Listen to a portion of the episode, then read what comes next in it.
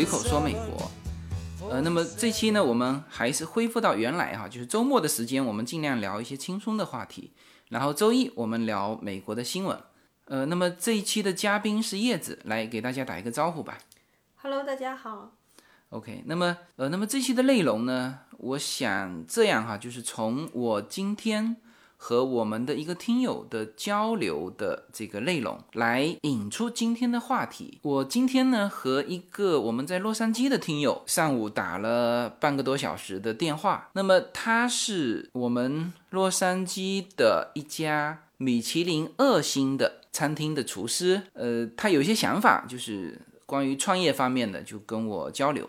然后呢，就是比较有意思的就是他聊到他现在所在的这个米其林餐厅的现在的一个现状，就是大家知道洛杉矶到今天为止还没有叫复工嘛，我们不说叫开放啊，就叫复工，就是还属于居家令之中。那其实影响最大的就是这个餐厅嘛。那么你像这种米其林的餐厅啊，其实米其林餐厅。呃，他最后也在他这边证实了，就是呃，他说其实米其林餐厅不太赚钱，呃，就是基本上都只有百分之十的利润。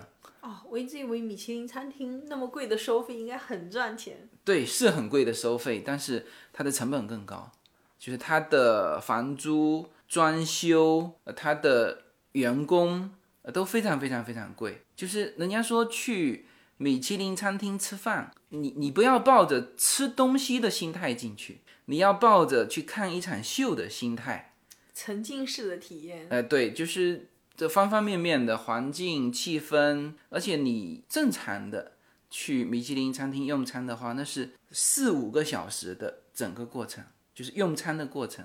所以你千万不要就是抱有那种就就是进去吃个饭的那种催菜是不是？对，就催菜，说老板快一点，那这个 这个不行的，不能去那里面哈。就还有一个就是说，你不要去太讲究吃到的东西。可是去米其林就是因为觉得东西好吃呀。不对，东西是好吃，但是呢，就是你不能说抱着以前传统的那种吃东西心，就是我一定要吃龙虾，我要吃鲍鱼。我要吃鱼翅啊！这种心态进米其林餐厅，就是因为我们中国人特别讲究，就吃的那个东西就贵不贵。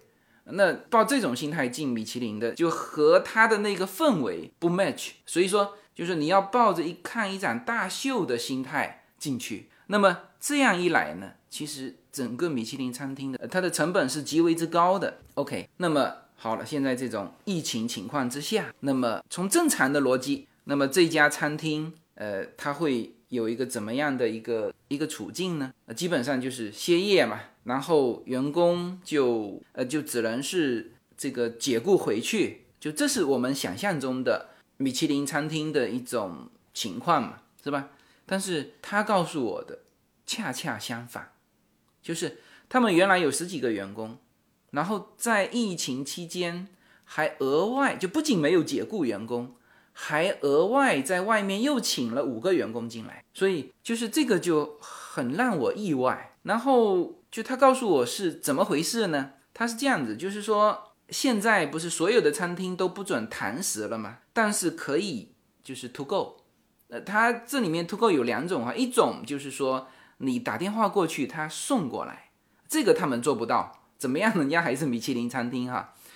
那一家他所在的那家米其林餐厅，我今天问了呃另外一个吃货，哈 哈呃我一说他这家餐厅的名字，因为整个当趟就两家米其林二星的餐厅，就我原来还听错了，就是因为他是说他希望今后能够在米其林三星的餐厅工作，那我就跟我那个朋友，另外那个朋友说，我说这个朋友是在米其林三星的，结果。我那个朋友立刻就说：“他说说洛杉矶的当趟是没有米其林三星的，就说明他也好专业，你知道吧？”对，洛杉矶，呃，之前它其实是没有米其林餐厅的，好像就是去年才开始米其林重新回到洛杉矶，然后那时候评了一大批，就是米其林餐厅嘛，嗯，还有一所中餐厅也被评上了，呃，唯一一所嘛，就是那个那家小馆。哦，是吗？对，就在天普市的那家小馆也、也评上米其林，对，然后就是去年才开始的，之前没有米其林退出了，OK，那么你看哈，就这家餐厅，它呢，呃，我我后来还问他嘛，就是我说，哎，那是不是说可以送餐？我们现在如果想是可以送餐的话，那我们也可以去这个去点感受一下。感受一下啊、对，因为原来他的这家店是根本约不到的，就你订都订不到，要排好久，就提早好久。那现在呢，他是不可以给你送餐到家，但是呢，你可以到那边叫 pick up，去拿呃，去拿嘛，对呀、所以就是这么一家餐厅，它原先是只能堂食，你知道米其林餐厅是没有其他的嘛，就只能堂食，他一天只能做四十个客人，但每个客人的客单价的确是很高，大概三百多块钱，三百多美元啊一个人，哎。呃，这这个在美国吃饭吃这个价钱就算是很高很高了，那当然就是不能跟中国比哈，对吧？这个中国因为食材可能比较好，都吃的是鲍鱼、鱼翅之类的哈，就是那种每个人单价很高的。对但是他们这边，呃，加州好像像鱼翅它是都不让吃的，然后之前鹅肝也是不让的，然后后来好像今年还是什么时候才同意这种餐厅里面有类似鹅肝啊什么的，但是。像鱼翅这种，好像加州好像他们都是不让不让在餐厅里吃的。OK，那么它从原来的堂食改成 pick up 之后呢，就是他现在每天能够做三百个客人，知道吗？就因为你原来就只有固定的时间、固定的场所，是不是？那你总共就这么多台面，那你他说每天最多四十个，呃，当然基本上他们如果按照原来说的，基本上都订不上的话，那就是基本也是满的，那就是每天四十个啊。但是现在是每天三百个人，当然他的客单价下来了，对，呃，它是做一些比较简单的，就一些复杂的，简餐啊复杂的它就做不了了。你也不能说简餐，就是说在原来它的菜单上面可能就做一些比较简单的，嗯，哎，因为它有一些菜。它是要跟环境、跟就是它它得气氛氛围氛围，啊他得讲一个故事，他得讲一个故事出来。嗯对，那你看哈，它原来是客单价是三百多，但是一天只能做四十，那这里面大概就是一万二。那现在是客单价，比如说吧，降成六十啊，这已经降已经降很多了嘛，是不是？但是呢，它能够做三百个人，那这里面是一万八，就是它不仅销售额没有说下降，呃，反而提高了，这提高很多啊，一万二提高到一万八，是吧？提高了百分之五十，是吧？这是我没有完全我没有想到的。它这个不是就是高维打低维吗？对，是就是它的菜品上是高维打低维，但最主要的就是说它突破了原来它的边界，因为作为一家餐厅，餐厅的边界是什么？是吧？两个东西是固定的，呃，一个是场所，你当然也可以有一些 to go 的，但是以前原来米其林它是没有 to go 的，是不是？呃就是这种打包的、这种带走的，哎，是没有的。那这个东西它突破了。第二就是。呃，其实还突破了一个东西，时间，就是大家都是这个时间来，用餐时间你才来嘛，是吧？那么他现在是因为是外带，所以很多人会早来，就是整个的这个营业时间内，它其实服务更多人。它服呃对它服务的时间它没有那么集中，因为正常你如果堂要食，要坐下来的话，他就占用了他一个位置了，呃对，呃关键是什么而？且一个人吃五个小时。对，就刚才说的嘛，人家是看一场大秀，是吧？那就四五个小时，四五个小时你可不是一天就只能做但。是印象，我印象好像最早说这个米其林餐厅就是嗯改成这种 to go 哈，好像是纽约那边刚刚开始的。那时候呃疫情刚刚开始没多久，纽约就很厉害的时候嘛。然后那边的米其林餐厅呢，当时最早就是说他们就给医院的护士嘛，啊、职工、医生、护士，呃，送餐，他那个我忘了，好像是很很低的成本价，嗯，就让他们能够吃到米其米其林餐厅的食物，然后呢，呃，在医院里面工作人很辛苦嘛，嗯就让他们能够在辛苦当中想到米其林的食物，所以说是以很低的成本。给那些医护人员供餐的，然后他们也都是那种一个纸盒子装的嘛，嗯然后很清楚一份一份的这样，呃，有一点像是做慈善的那种感觉。嗯嗯，当然这个东西就是说，如果单说销售额，呃，那的确是比呃它原来就是感觉是整个销售额突破了啊。但是呢，问题是就是这种米其林餐厅，我问这个听友，我说那你觉得，比如说疫情好了之后，这家餐厅会不会同时做这个堂食，同时还做土购？他说哦，那这个肯定不会，因为像这种的餐厅它是有追求的。就是他如果想多赚钱，那可能哈，可能就会影响他的这个，就影响他的情怀吧，只能这样说哈。呃，所以他的说法就是说，如果恢复了之后，那么它又恢复成原来的那种模式，原来的模式就不 to go 了，呃，然后你就等着吧，你就排队吧，你就你就想订餐就订不上吧，就是它就是要恢复成那种状态。那么这个是就是说。它现在的这个状态是一种被动的改变，反而是突破了原来的。就是如果从销售额来说的话，所以这就引出了就是今天的这个话题，就是说有些东西是需要在一种特殊的情况之下，叫没有路可走的情况下，你才会去打破这个叫习惯的边界。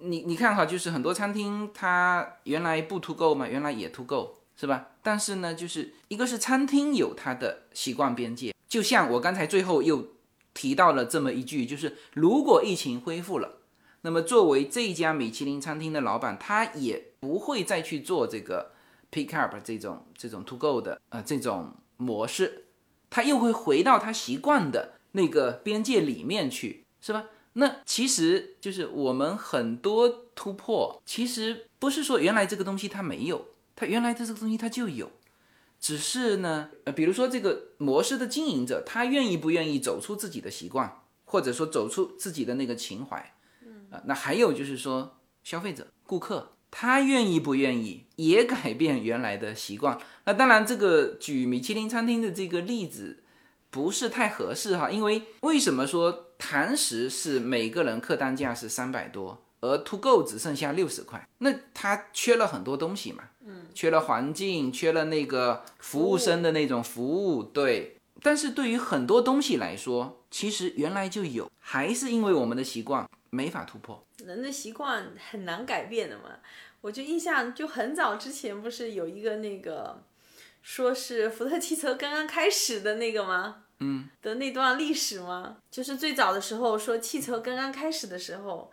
就是别人习惯要坐马车嘛，然后呢，说是要在汽车前面还要有一个那种类似，好像像做一个码头一样的那种嘛。啊。就是然后让你觉得好像它也有一个马在那边，包括说，呃，特斯拉其实它不需要前面的那个。嗯，对。就是像那个普通的汽油车的那一块，但是它为了让人能够接受它的样子，现实的车不要差得太远，所以它其实。就做的还是跟我们平时用的车的样子，就是有发动机的车子是一样的，但是它这个东西也是防止那个冲击的。对对对，嗯对，所以就是这个是刚才说到的叫餐厅的边界，是吧？其实是叫我们对于餐厅想象的那个习惯的边界。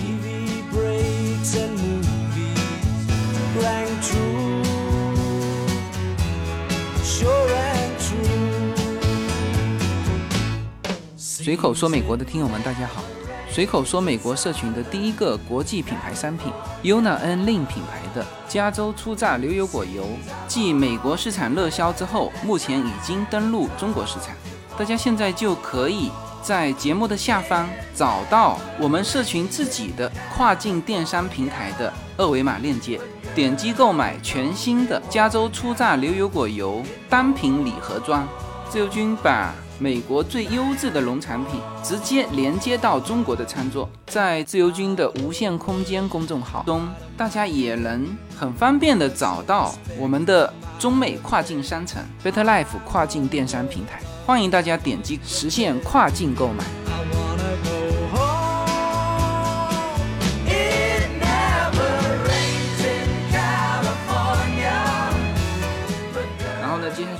说一下学校的边界，就是这次疫情，大家都知道，呃，所有的小孩、学生啊，都是都是上网课了。其实我们现在去平衡哈，我们现在去去算这个这个成本，就是学校用原来传统的这个教学方式，它这里面呢，就是如果硬算它的成本，就网课合适还是在校合适？在校也有沉浸式的体验。呃，它其实很多东西呀，还是一个就是习惯的边界，就是大家习惯要去上学嘛，对吧？要进到那个学校，老师跟同学面对面，啊，这个是一个习惯的边界。那如果没有疫情，习惯还要分年级，就是一年级、二年级、三年级，每个年级然后坐在一起上课。呃，对，这这些都是习惯的边界，就是在你没有发生大的变化的情况之下。在你还有退路的情况之下，你都不会去打破这个习惯的边界。嗯，是。那你说网课原来没有吗？原来也有嘛？对，是吧？你你你其实去算哈，你看哈，我们最近上网课，呃，当然 UNALIN 学的怎么样，我们还不能下结论。对，但是呢，就对于我们来说，呃呃，那当然可能跟我们家里有大人在有关系哈。就如果别人家没有大人在家里的话。那他们的孩子可能就没有办法上网课，就是必须把孩子扔到学校，哎，大人解放掉去上班，是吧？这这是另外一种情况。但是就单单算这种这种成本，其实上网课也不错，是吧？我们家优娜在家几个月了，现在两个月了吧，一个多月，就是吃胖了嘛。原来是早晨急匆匆的，就基本上优娜是早晨没吃好，中午没什么吃，就吃晚上这一顿。这真的是这样子，因为早上都是我送他去的嘛。我开车开的那种高的宝马 X 五那种高的车，车上晃来晃去，他怎么吃？无数次把那个牛奶倒在车里，知道吗？所以他就是吃不好。中午跟那些小朋友在一起，你觉得他能吃得好吗？所以之前就是很瘦嘛，那现在是在家里，他反而吃得好。所以就是说，当你不是逼到这个份上的时候，你都不会。去做这些改变是吧？那那我们现在说好，我们只有其实车程是只有半个小时。那那些跨国的教育怎么办？留学生怎么办？是不是留学生成本很高的？嗯，就是我原来就说，就比如说像我们家一家四口人住在这个房子里，我们的成本没比留学生高多少。为什么？就是说他租一套房子，你知道洛杉矶的房子。我们原来在 Temple City 的时候，也就租两千块钱一家人，是吧？然后吃的话呢，我们是从超市买来自己做自己吃。那学生他只能是去那个这个餐厅去吃。那当然有学校的那种学生餐厅，但是我说的意思就是说，作为留学生的话，他的成本是非常高的。就他同样的就是说，呃，接受这个教育，那么这个教育如果改到，就是留学生如果改到这个。呃，我们就说传授知识哈，我们不说说，哎，到了这个国家，留学生到了这个国家去感受生活，去接受这种异域的文化，呃，是不是？那很多留学生还最后留在这里是嫁给美国人，或者是娶了美国人，那这些我们不说，就说学校的性质就是传授知识，是吧？那么我们现在去很极端的去想，其实很多东西是可以通过网课解决的，是效果会差那么一点。但是呢，你成本摆在那里啊，是吧？所以现在的这个就学校的边界，那其实也是受这个习惯所影响，是吧？你就必须到这个学校去。但现在其实也很多学校它办这种，呃，网络的课程，其实也办得非常好。那么我不知道在这次疫情之后会不会，应该会更盛行吧。包括说 Yuna，就是呃，疫情期间不是还在家里参加过两次这个演讲辩论比赛嘛？对。然后我们那时候不就说，哎呀，这个其实如果在网上比赛，他参加的这个范围会更广。对，原来只是说，比如说 LA 这里的学生哈，或者说是比如说哪一个城市的学生，当你放到网络上的时候，那你全球学生都可以参加，报名参加了，就是一个全球性的比赛了，就它很容易就办成是全球性的这种。对呀。就这种东西想到极端，呃，那我们现在是高尔夫球的这个课又开始了，呃，那当然现在高尔夫球是这样子啊，就是那种下场打的都早已开放了，那练习场是最近才开始开放。那么其实我我把这个东西推到极端哈，就是说本身学生跟老师有没有肢体上的接触呢？没有，就他们还特别要求，首先练习场必须戴口罩哈，然后人与人之间还要保持六六英尺。那你想一想看，没有任何接触的这种教学，能不能换在视频上呢？其实是可以的，是不是？就就连教高尔夫球这种，其实我们我现在是我也去上，小孩也去上，就是老师就是这样子，他看我的姿势，然后呢用他的语言和他的这个这个动作来纠正我的姿势。那这是这整个过程当中我们是没有接触的。但高尔夫球是一个人这种哈可以打的运动就可以，但是其实大部分运动是不可以，特别是团体的运动。对。那当然，这个我现在是说推到极致哈，就是连某些体育运动都可以通过网络的形式。你更何况说，比如说语言是吧？教下棋是吧？教唱歌啊，其实很多东西就不见得一定是要面对面，因为面对面的成本，原来我们都没去算这个成本，其实原来就有成本，现在只不过加了一个就是容易染上这个。这个新冠疫情的这种成本加了这个成本，这个成本很严重啊，这个成本很严重嘛。但是之前也是有成本，对，就是学校的边界，其实如果没有这个这种叫迫不得已啊，它还是龟缩在原来的习惯里面，那也没有人去想原来他的得到和他的付出，其实很多东西这个框框条条还是在人们的习惯里面。好，我们再说一个边界哈。就我们工作的边界，就是在这次疫情之前，已经有很多的这个职业哈，它是实现了就是远程的工作嘛，它其实已经早已可以实现远程的工作，但是呢，还是有一个习惯，就必须去上班嘛，必须离开家，开车开多少小时到那个公司，大家坐在一起才可以完成这个工作，其实。现在想想，很多工作是不需要这样。好像推特已经说了，就是说他的员工可以那个嘛，在家办公，如果他愿意的话。但除了一些可能会议呀或者必要的，呃，那种碰头的这种活动，其他时间可以在家办公吗？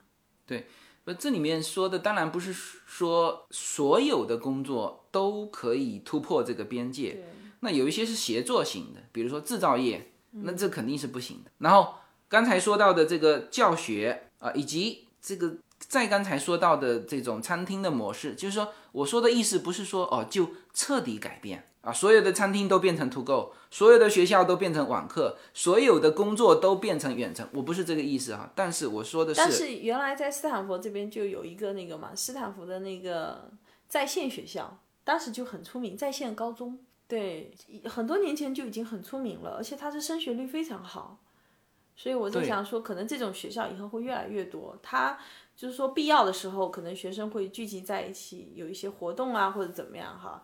但是正常的教学其实都是在线的。对，就是说这次的迫不得已，让大家第一次去选择了这种体验，然后大家发现，哎，这体验也还不错。嗯。你包括你中午说到的那个 homeschool。嗯，对，就是我们朋友里面嘛，就有人。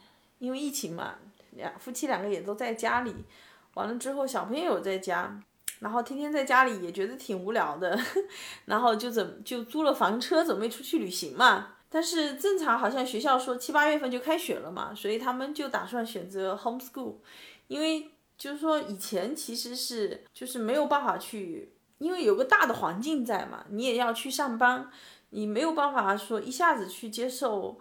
嗯，homeschool 的这种形式哈，也很难去体验到。但是呢，因为被强迫待在家里之后，就是说你这时候也被迫的时候去感受这种 homeschool 是什么样，就在家上学是是什么样。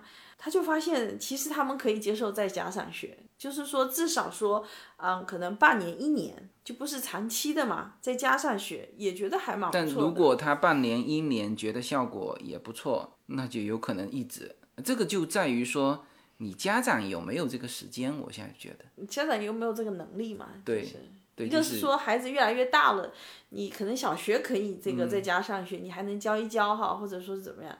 当你到了初中、高中的时候，可能你家长能力也不够，那到时候就再到学校。但是就是说，很多人就这时候被迫体验了在家上学的感受，就发现有的父母两个人，比如说可能以前也要去上班，那现在不用去上班了。小孩子发现在家上学也可以，那就全家人就决定 说，我们就在家上学好了。对，这个时候就是让他会去算那个成本。原来他的习惯里面，就他就觉得这个就是这个样子的，就是这个钱就必须给学校去赚，就是这就是其这其实就是他的思维定式，就是他的习惯。你看哈，我们就举这个 Yuna N Lin 上中文学校的这个事情，呃，顺便也可以说一下，就是说，呃，当一种模式出来的时候，你要根据这个去修正哈。我举这个例子，我们其实一直想送这个 Yuna N Lin 去，最早想的是那种正正规规的中文学校，就是课后送他去，呃，然后大家在一起的那种学习方式啊。但是后来，因为我们这边没有找到很合适的，就是大陆这边教的那种中文嘛。好了，后来呢，叶子找到了，就是远程的，在线的，在线的，是就是北京的，是吧？嗯，哎，然后反正上了两堂课吧，然后体验之后呢，就是呃就要开始交钱了嘛。首先他们上的时候，我也在旁边听嘛，就是他其实教的就是很简单很简单的。你看他们现在就是从小学一年级的上册开始教，是吧？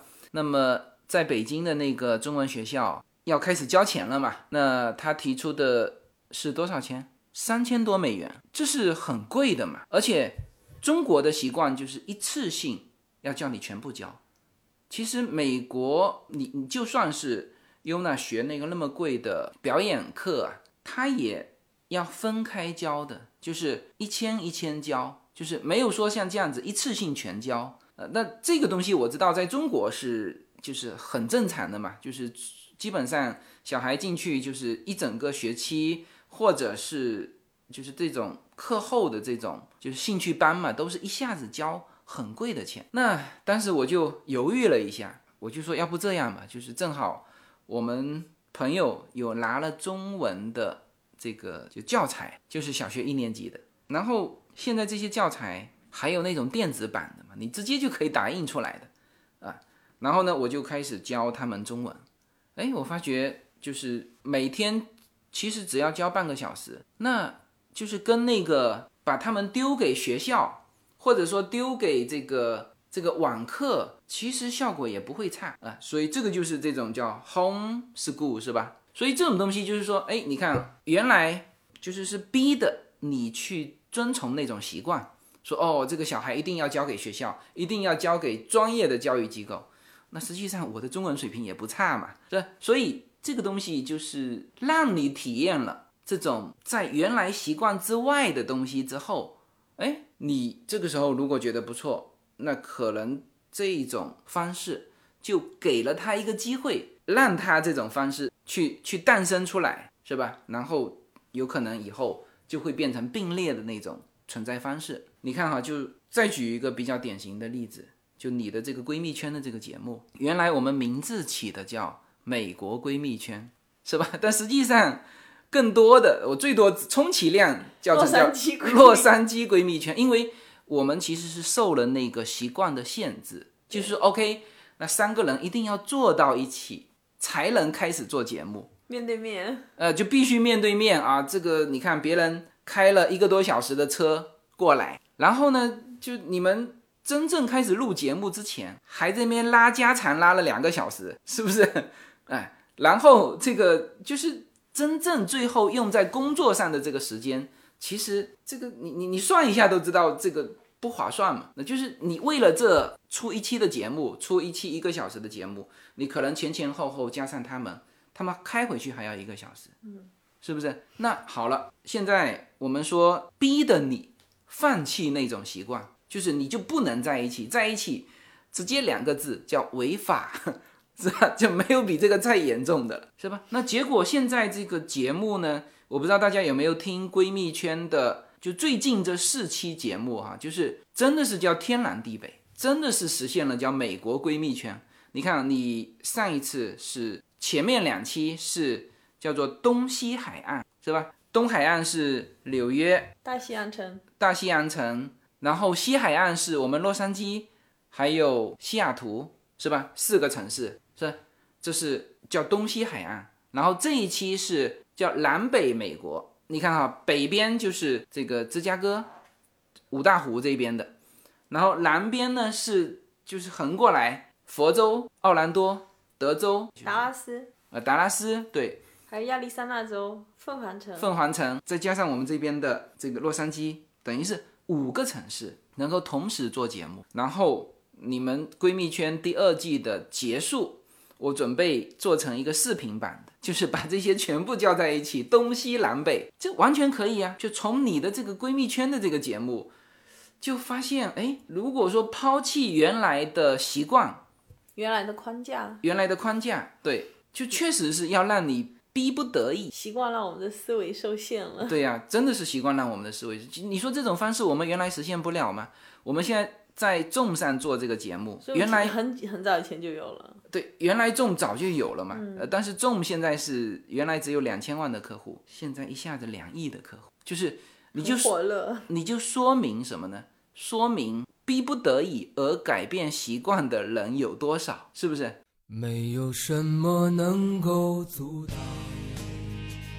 没有什么可以阻挡对自由的向往。大家好，这张专辑的播出时间是每周一周五的下午，每周两期，不见不散。现在大家除了收听我的音频节目之外，还可以加入我的微信公众号，公众号的名字是无限空间，这是一个跨越中美的自由连接的社群。大家可以通过这个公众号找到您所在的城市或者是您喜欢的微信群，加入随口说美国的社群。同时，也在这个公众号里面啊，已经建成了随口说美国的 IP 矩阵，名字叫做星辰大海。在这里面呢，大家可以听到更多的跨境主播为您分享的更多的跨境内容。当然，您如果希望随时能够追踪到随口说美国的各类信息，您还可以登录新浪微博、今日头条、抖音去搜寻“随口说美国”。移动互联网的神奇之处呢，就是可以把同类的人拉得很近，让我们勇敢开始，活成喜欢的那个自己。但实际上，这个习惯啊，呃，其实也是人为的后天经过呃一些一些事件它形成的。比如哈，我们这样说，一天二十四小时，这个不是叫做我们的习惯，这是自然，是吧？因为地球自转嘛，二十四小时，是吧？公转三百六十五天，这个东西不是我们人类能够决定的。但是呢，比如说一周七天，这个是这不是自然，这个就是我们人为自己定的。最早就西方嘛，就基督教，因为它是有礼拜天的嘛，这个七天啊，一周七天是源于圣经，就是说上帝创造世间万物，呃，用了六天时间，呃，最后一天休息啊，所以这才形成了叫礼拜嘛，我们叫礼拜天。啊、中国以前是没有这种说法的。在基督教没有传入中国之前，肯定是没有嘛。我现在都还在想说，中国以前的公务员上班有没有休息日的？古代的时候，古代的时候，对、这个回头要查一查。但是很明确，就是一周七天，这一定是西方传入进来的。对，是不是？好，那我们现在的工作方式说，就还不是说这个上班上六天，休息一天，我们是休息两天，工作就工作五天，这个怎么来？这个是一九二九年到一九三零年的大萧条之后来才，这样的吗？才这样之前是没有啊。之前就是礼拜天嘛，一九三零年之后才有的。好，那我们再说八小时工作日怎么来的，这些都不是天经地义的哈，都是人定的，是吧？八小时工作日是就是全世界无产阶级去抗议得来的，也是三几年的时候才制定了这个说，就每天工作八小时，这个是人家争取来的，工人与资本家博弈，呃，最后形成了一个约定俗成的一个一个规矩啊，然后到现在我们就变成我们的习惯，是吧？所以所有的东西。就是说啊，其实也是在人类历史过程当中不断的演变呃形成的。但这里面有一个就是什么呢？就是人是需要一个确定性。就为什么说我们难以突破自己的习惯？就是我们人他需要一个确定性，就确定性代表着安全感。所以你上一期那个闺蜜圈的时候，不是说到西雅图的知道不是说了一个事情吗？说她老公原来是工作在上班的地点嘛，就把事情全做完了，那回家呢就是家里的时间了。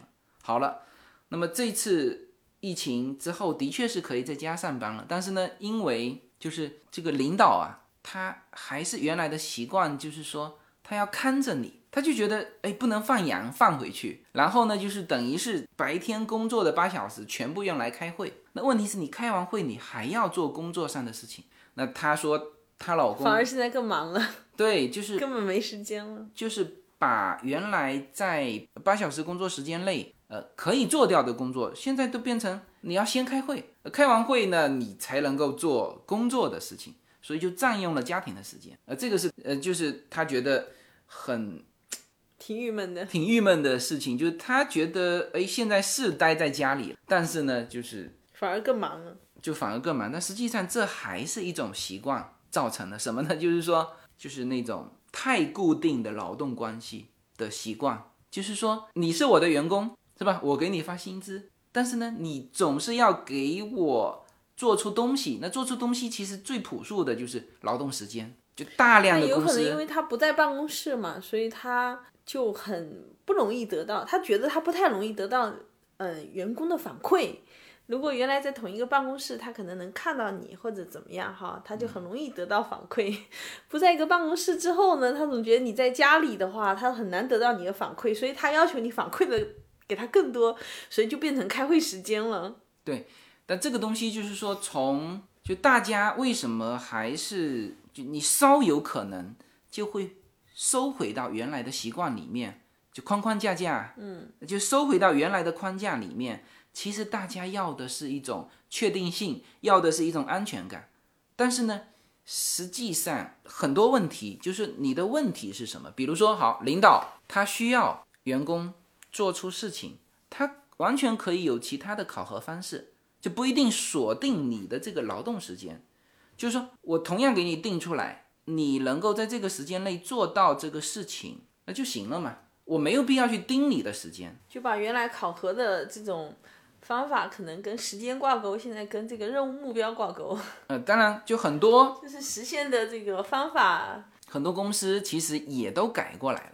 但是呢，这个改过来是什么呢？是它还是。就既既要看到你劳动时间，我又要看到你出成绩。其实现在的 KPI 考核是这样的，就是说我有给你定你的东西，但是呢，其实他又在看这个劳动时间。所以这个东西就是还是有公司和员工之间的这种习惯的思维模式。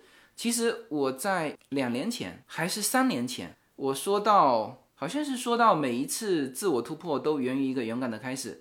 的那里面我就提到了，就是就超级个体的概念啊。那其实我们一直是这样，包括我现在在做的事情，所有的也都是和我的一些小伙伴都是用我们很新的一种合作模式，就不是公司和员工的合作模式啊。所以这个就是什么呢？就是说我们有的时候，如果你是在整个社会洗牌呀之前，你就已经。做到了那个样子，那就是洗牌的时候，你不会那么难受。其实这次疫情就是翻回头啊，逼得很多行业，它是叫迫不得已的做出习惯性的改变。比如说，再举几个例子啊，比如展会，大家知道，呃，原先像这个我们洛杉矶其实也也是一个非常重要的展会城市，像我们洛杉矶在过去的赌城拉斯维加斯。啊，也是展会城市，就是有很多很多的展会。我们身边有很多朋友，他就是靠做展会的那个那些方面的工作，做了十几年了嘛。他就是围绕着这个展会，但现在展会没有了，现在变成叫云展会，就是很多东西都是在呃网络上发布，是吧？好，我们再想象一下电影院以后会怎么样？你觉得电影院以后会怎么样？电影院肯定要改造啊，没改造，大家可能都不太敢去了。那如果改造了，我们为什么还要挤到那个地方去呢？沉浸式体验呢？对，我们要的是那个体验，但是有必要再跑到那个地方去吗？所以我觉得以后这种家庭影院啊，就是应该会兴起。应该会兴起。当然，对，你包括现在的那些体育赛事，不是也是吗？对就是洛杉矶好像新出来的说，那些体育赛事全部都变成是无观众的那种嘛。嗯。就是只是说只有球员或者说是比赛的人在那边比赛，没有观众，没有掌声，没有鼓励对的那种形式，我就觉得说，如果像这样，真的是以后可能这种体育赛事的这种它的这种收入嘛，以前靠门票收入来支撑，然后还有广告，但以后肯定是说整个广告它不会少的，对，但是它整个收收入的这个结构就要发生改变了。它就像奥斯卡的这个这个评审，原来说一定要在 L A 这边的电影院上映以后，它你才能参加奥斯卡。现在不是也改了吗？今年改了，但是如果说这个新冠属于那种要跟我们长期共存的那种状况的话，或者说是免疫力并不是我像我们想象的那种终身免疫的话，啊、那我就觉得说这些东西会发生整个结构上的改变。不，那我再跟你说一个很搞笑的，因为我们的习惯，其实你说两边的队员他们在比赛，其实跟观众有关系吗？其实是没关系的。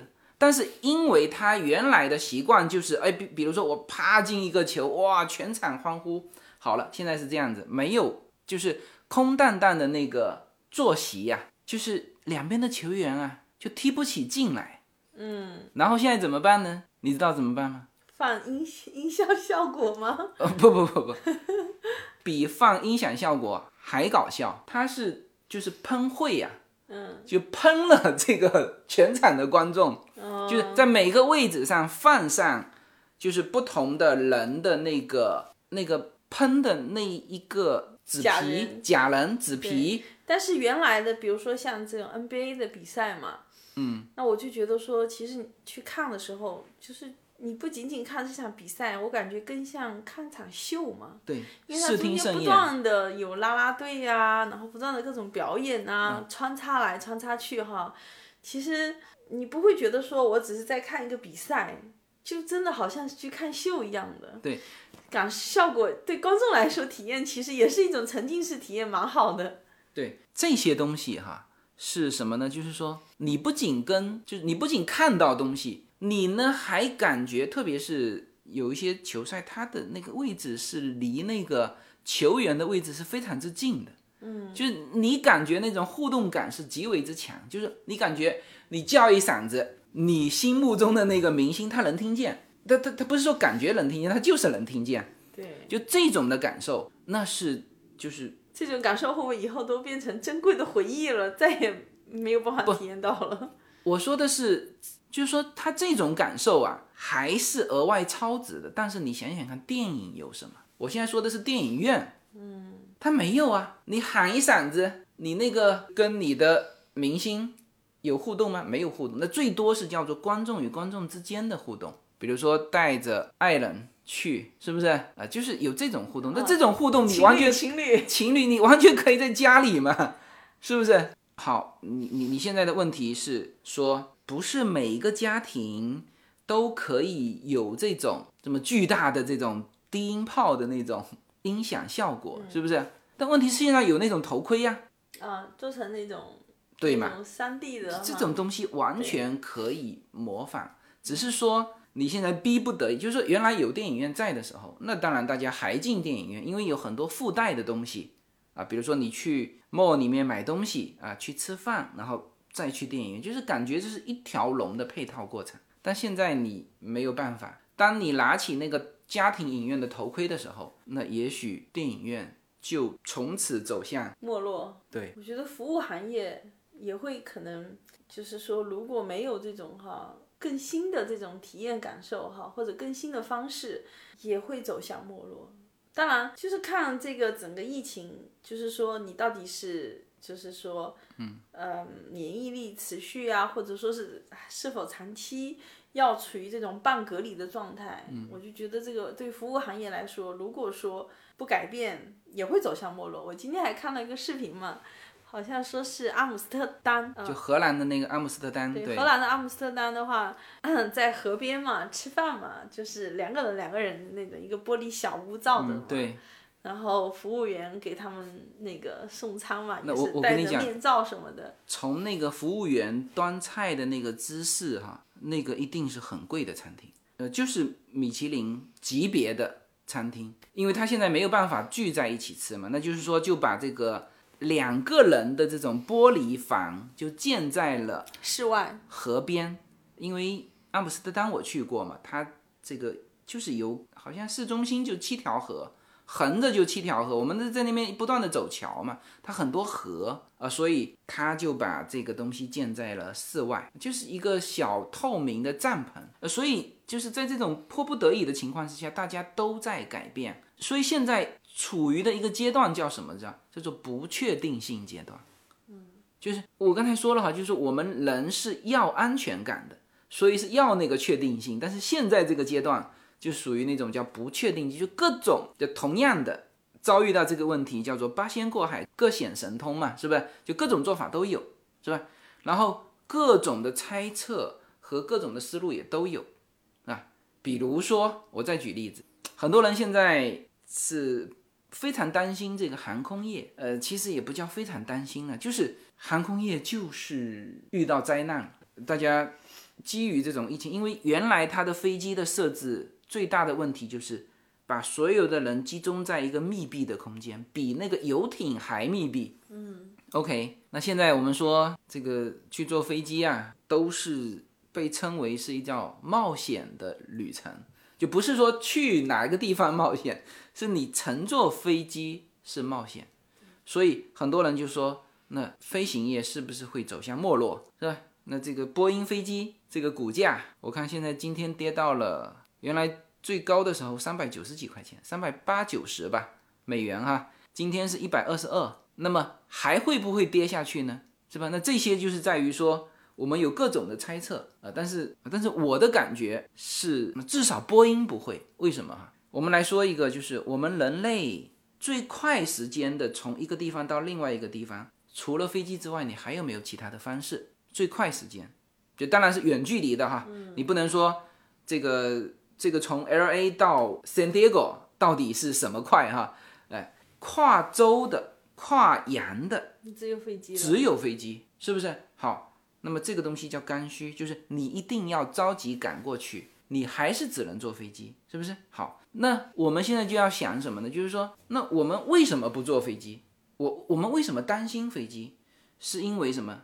是因为它密闭的空间和直接的人与人之间的接触，就是它的那个座位啊太拥挤了，就是你不可就没法做到那个什么六英尺的距离嘛，是不是？但是我今天看到一个这个就是关于说以后飞机要怎么做的呃一篇文章，里面还有配了一些图嘛，就它是这样子，就是说它呢，如果我们飞机是并排坐着，那不可避免的，比如说三个位置，是不是？那不可避免的是什么呢？就是说人与人之间，它是因为它是朝向是朝一个方向的，那就不可避免的会接触。那这个新的设计里面是把飞机做成怎么样呢？就是比如说三个位置哈，两个位置就是左右两边是朝前方的，中间这个位置是朝后坐的，把人交错开来。把人交错开来。然后呢，在人与人之间，它建了那个玻璃的那种围挡，就是有点像我们原来去超市买，现在去超市都有，超市收银员前面都建了一个玻璃的围挡围起来。呃，对，就是很像什么，很像我们原来出租车有一阵子国内出租车反抢嘛，就是把那个驾驶舱和旁边的和后面的隔开嘛。哦，那现在这种车车还蛮好的哈，就是我说疫情应对疫情，啊，不，它那个是它那个反抢，它没有防空气，知道吗？你真正要要做的再大一点，然后把整个隔离开来。对对对，你要想真正的防防止空气，你整个飞机要进行改造。嗯，你看哈，它这样子一来，人与人之间就少接触了，因为同样一个方向的，你跟他的空间的确是在一起，但是呢，你跟他隔了一个位置。嗯，是不是？好，那么解决了距离的问题。那还有一个问题就是空气密闭的问题。就原来你是整个空气飞机内做交流嘛，交换嘛，是不是？就是说我们想到一个问题的时候，不能说哦，因为你飞机是密闭的，所以我不坐飞机。你不坐飞机做什么？好，那你说飞机是密闭的空气，那就去解决密闭空气的问题。是我们开车，我们开车不是都有新鲜的空气从那个进来嘛？有有两种换气方式嘛？一种是车内循环，一种是车外循环。新的空气进来，旧的空气从后面排出去，那么那这个东西就是要对飞机进行一个改造。你只要想一想，说飞机必须经过这种改造，你才能够再投入使用。你想一想看，波音又要赚多少钱？不能自己改吗？这这不可能。公司自己改。那波音有能力做到你不能自己改，因为它这个东西就是，比如说你如果是空气进来要要要交流的啊，那这个是很很高的科技了。就是说，因为你你知道飞机必须是密闭的嘛，因为你到了上面之后。它的空气稀薄，那这个时候内外压强是很大的。但是这个东西科技都是有办法解决的，嗯，是吧？就是说这些东西你不能说呃门槛低一点，那大家随便改，那你就是要门槛高嘛。你就所有的飞机你必须返回到波音，它来改造。就单单这一笔钱，我觉得就如果波音提出这个，或者说就是当然你现在如果疫情就完全结束，那就大家就算了嘛，这个事情。如果疫情持续到明年，甚至可能要更长时间，甚至更长时间，那就必须要改嘛，对，是不是？你要改，你波音的生意又来了，嗯，所以航空公司是有可能亏损，波音是不可能亏损，所以我明天就是一百二十二块，我我准备开始买波音，就是一个它当然是跌到了底了嘛，我我个人感觉它已经跌到底了。第二呢，就是你的人类的这个刚需，你没有，这这就不是一个习惯了，这是刚需，就这就不是习惯了。你的习惯是什么呢？什么叫习惯？就是说你并排坐三个人靠得这么紧，这是习惯。其实有些东西是讲，有的是习惯的问题，有的是经济效益的问题。嗯，比如说你现在为什么这么挤？那就是说，哦，我们为了一张的那个机票便宜一点，那前面有啊，前面有宽敞的呀，是吧？你那个头等舱的价格是后面经济舱的多少倍？这就叫做经济效益的问题。那有的是习惯的问题，那这些东西都是可以改变的。嗯，但是你刚需改变不了，你有没有办法改变？说我们从中国飞到美国，如果不飞飞机怎么办？你坐船能忍受吗？也有要坐好久。嗯，对呀，比如说像像澳洲，它孤岛一个，除了飞机必须飞机嘛。你这这个东西是人类的刚需，你没法改变的，是不是？所以呃，有些是习惯，有些是刚需，那么你就你就只能通过这种东西去去判断说，哦，这个行业会怎么样？那你比如说刚才说到电影院，那我的判断它就是有可能消失啊。就如果疫情常在的话，嗯。它就是有可能消失，就这种东西，它本来电影院已经这么久了，它现在是因为别人的习惯还保留着说我们要进电影院。你说那个头盔的那种影音感受三 D 的都出现了，是吧？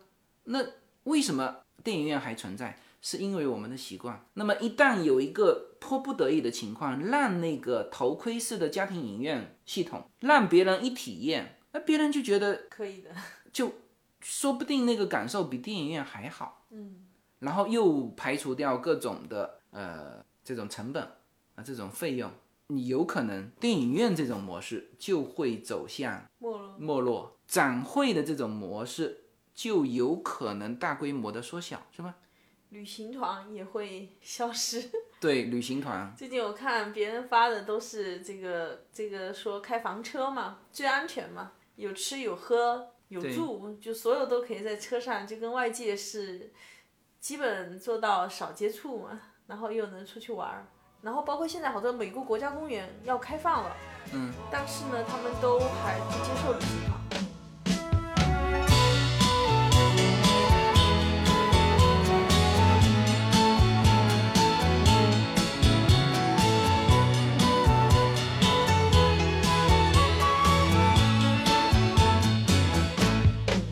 随口说美国的听友大家好，我的新书《平行美利坚》目前已经在当当网、京东等各大网站均开始正式发售，同时在电子书 Kindle 上也已开始发售。那么这本书是随口说美国的第一本书，也是我个人的第一本书。拨开迷雾看美国当下，中美两国恰是两条平行线。只有穿梭其中的人才能看清一切。希望大家支持这本书，现在就可以立刻在网上下单购到这本书。谢谢大家。Seems it never rains in Southern California. Seems I've often heard that kind of talk. 所以就确实很多东西会改变。你看我看了一篇文章，他是说到美国的这个建筑设计师，他们现在对于家居的这个这个设计，呃，都因为这个疫情发生呃、发生一些改变。就是首先他们设计师自己的家庭，嗯，呃，就是举了好几个设计师嘛，他说在疫情出现之前，就是美国的这种主流的设计理念啊，就家居的设计理念是把公共空间做好，就就一个叫敞开式的，餐厅、客厅，对他们他们习惯敞开式的。你看哈，我们现在新的美国的房子啊，嗯，它就是公共空间很很大，而且是全开放式，全开放式的。挑高也很高。呃，但是如果是呃那种家庭的，美国的这种家庭就是夫妻和小孩的，它甚至整个空间是打通掉的。嗯，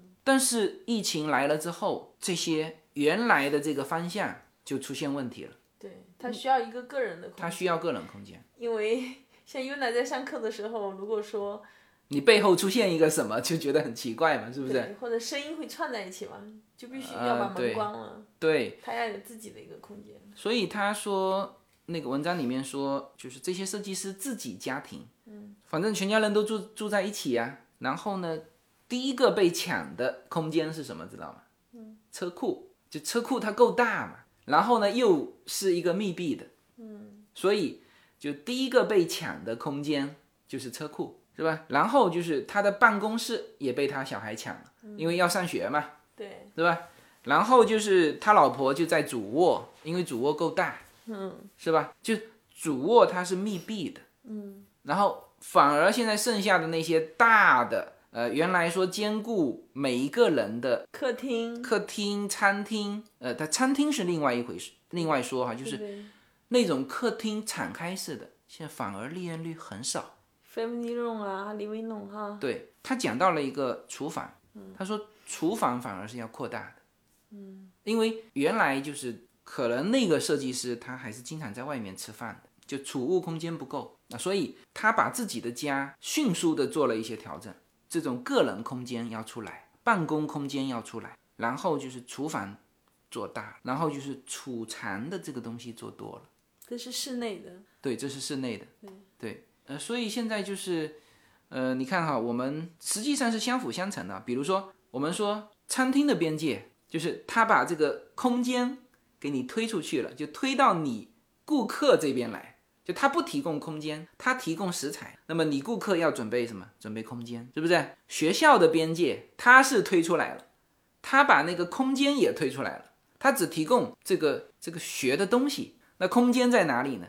就是还是在顾客这边，是吧？好，工作就他说现在才发现，原来上班的这个八个小时用的水电费是多贵，知道吗？就原来是那个单位提供嘛，是不是？现在呢，结果居家之后呢，就是你你你个人家庭要去提供，那就是说明什么？就是工作的这个边界一推出来，他又把你的这个空间又推到你个人身上去了，是吧？还有我们刚才说的电影院变成家庭影院，是吧？他也把空间推出来了。所以所有的东西在做改变的时候，就反而有一个东西，就是你原来的家变成一个中心了。变成非常重要的。所以这个节奏，这个节奏是房子要涨的节奏，是不是？就是你原家要承担很多原来的各种角色。对我今天还去 Home Depot 买那个，呃，买东西嘛，然后后来就看到说，就是看到卖那个各种植物哈，就是菜的种子的地方啊，这个好多都空了嘛。然后后来我上网一看，就有人统计嘛，就是说像像这种卖菜种子哈、植物种子的这个网站啊，销量是之前的好像达到了差不多四倍。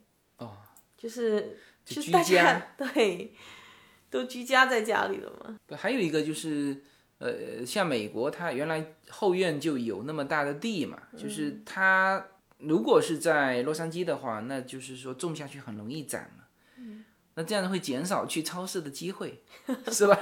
嗯，也有这种可能性啊。所以这个就我们现在呢，还是属于在变化之中，所以现在有很多很多的不确定性。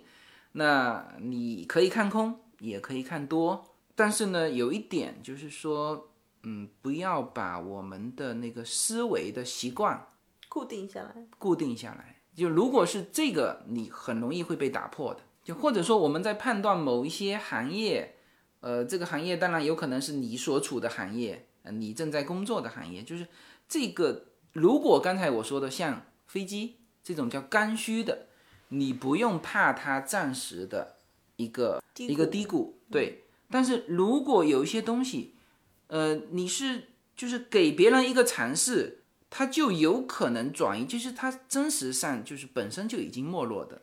那么这种行业你就要小心了。那么它就有可能是真的是在这一次洗牌当中被洗掉被洗掉，就是我们说叫打破习惯的边界，就是你就是属于那个要被打破的那个框架，就你不是你不是冲出来的那个，你是被打破的那个框架，好吧？那么今天是周末，这期节目呢跟大家轻松一些，聊一聊这个叫做习惯的边界，好吧？嗯、那么周一呢，我可能就是继续这一期的这种话题，给大家呃探讨一些新全球化的一些内容吧。好吧，那么这一期的内容就到这里，好，谢谢大家。啊，大家再见。